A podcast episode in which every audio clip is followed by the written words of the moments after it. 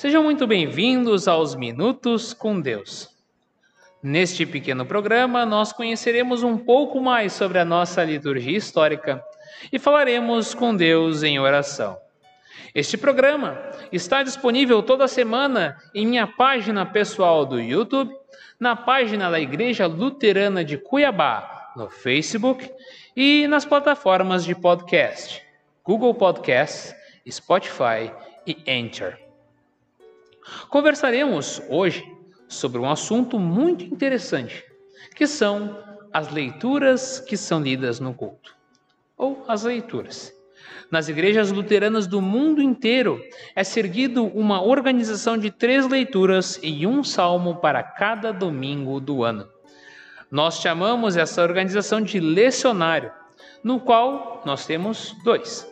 Um chamado de trienal, que passa a maior parte da Bíblia no decorrer de três anos, e temos também um segundo, que é o anual, que é um pouco mais antigo e que passa por diversos temas bíblicos ao decorrer de um ano.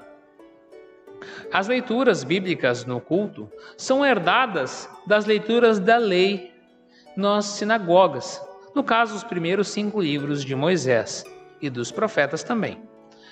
E quando começou a ser feita pelos cristãos, as leituras foram eh, as leituras do Antigo Testamento não existiam.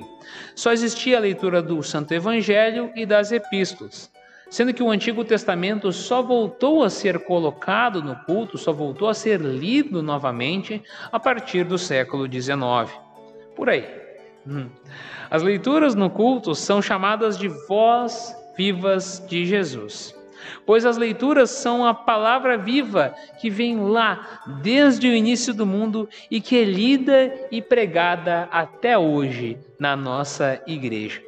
Isso mesmo, nós podemos dizer que Cristo está presente vivamente na Sagrada Escritura, na Bíblia, e esta é a mesma palavra que é escrita e falada e escutada pela comunidade chamada de Corpo de Cristo que é a nossa Santa Igreja.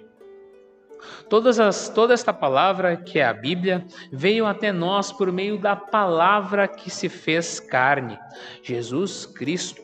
A mesma palavra que criou o mundo e é a mesma palavra que o protege, a mesma palavra que se mantém viva em nosso meio e a mesma palavra que expulsou demônios, curou pessoas na época, no primeiro século, na época de Jesus. Esta palavra é pregada desde o Antigo Testamento e alimenta a alma do povo de Deus desde a época dos patriarcas. E hoje, a palavra que nos alimenta a fé e nos fortalece é a mesma que se faz presente a nós por meio do batismo, que nos mata e ressuscita, nos tornando uma nova natureza, um novo homem, e também através da Santa Ceia, que nos fortalece a fé na vida eterna. As leituras bíblicas são intercaladas por alguns cânticos em nossa liturgia. Nós temos os aleluias e os glórias. Os aleluias são feitos após a primeira leitura, que pode ser tanto o Antigo Testamento ou algum texto do Novo Testamento evangélico, como Atos dos Apóstolos, por exemplo, e da Santa Epístola, que também acompanha, que é feito assim: Aleluia, aleluia, aleluia. Que significa este cântico? A alegria que nós temos em ouvir a palavra, as palavras que apontam para Cristo, nosso Salvador, que nos salvou e nos redime de todo o nosso pecado. E entre a primeira leitura e a leitura da Santa Epístola, ou até a segunda leitura, como pode ser chamado, pode ser cantado ou falado um gradual, que é um texto evangélico da Bíblia, pode ser tirado dos Salmos, pode ser tirado de epístolas, pode ser uma mistura de textos, ou até um texto mesmo de confessional, que, que prepara o nosso coração para a leitura do Santo Evangelho. E antes de chegar a essa leitura, depois que passa a leitura, os aleluias, nós chegamos na leitura do Santo Evangelho sendo preparados por um cântico, que é o glórias a ti, Senhor. E este glória representa a grandiosidade de Cristo, que morreu na cruz para nos purificar, para nos limpar de todo o pecado.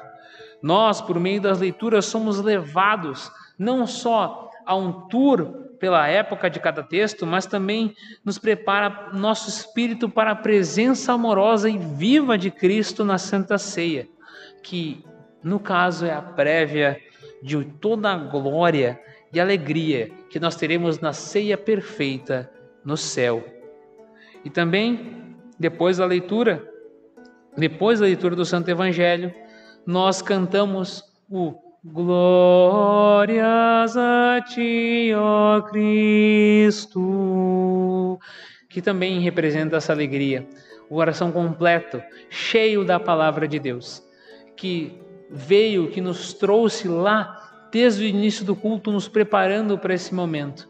E agora, com o coração preparado, com o coração alegre, nós nos direcionamos para o momento mais esperado do culto, onde tomaremos na mão o corpo e o sangue de Cristo e nos alimentaremos para a vida eterna. Quão maravilhoso é o privilégio de ter um Deus que fala conosco diretamente, fala conosco como um pai amoroso para o seu filho por meio da Sagrada Escritura e escuta também as nossas orações. Por isso, oremos ao nosso Deus, ao nosso Pai, que se faz presente no nosso meio por meio da Sua palavra. Oremos. Amado Pai Celestial, que fala conosco por meio da Sua Sagrada Escritura. Nós te agradecemos por teres nos dado a tua santa palavra, para que nós te conheçamos mais de perto. Te agradecemos também por nos dares o privilégio de ouvi-la no culto e testemunhá-la para todos os povos da terra.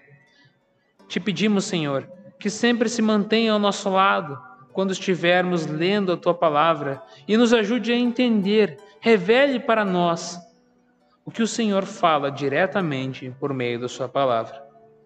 Te pedimos, Senhor, também que abençoe cada pastor que tenha o cuidado de ler esta amada palavra e pregá-la para nós.